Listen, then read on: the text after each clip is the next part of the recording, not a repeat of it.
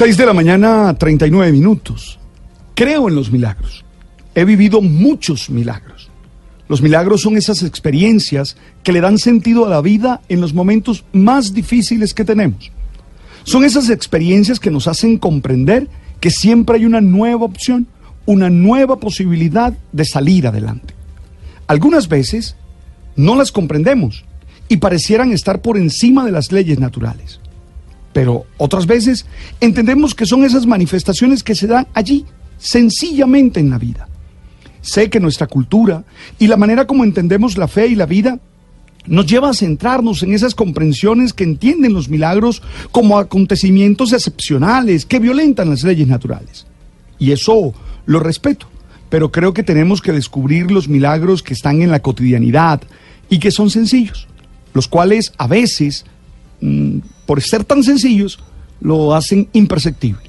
Por eso me llama mucho la atención la historia que acabamos de escuchar, el caso de la ciudad de Cali.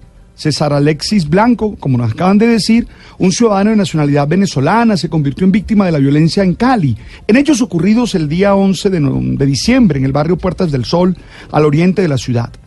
Los familiares prepararon el cuerpo de César para ser velado y sepultado. Pero antes de llegar a este último paso, ellos afirman que recibieron un mensaje de Dios de que este joven iba a resucitar. Y por eso han dejado al Oxiso en el ataúd desde hace ya nueve días. Oye, respeto profundamente las manifestaciones de fe de esta familia.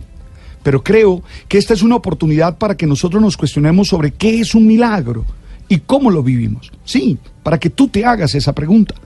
Quiero invitarlos en este tiempo de Navidad a estar más atentos a la cotidianidad para encontrar allí esas manifestaciones del amor, que pueden ser los milagros más grandes, más fuertes que necesitamos.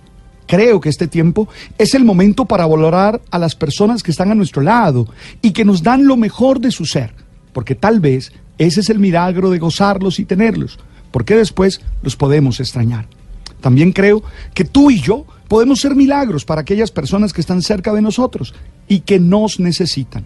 Y obvio, ser un milagro grande y fuerte para los que amamos. Creo que se trata de ser capaces de consentir, de cuidar y dejar ser a las personas que amamos. Ese podría ser el milagro más grande que podemos hacer por esas personas.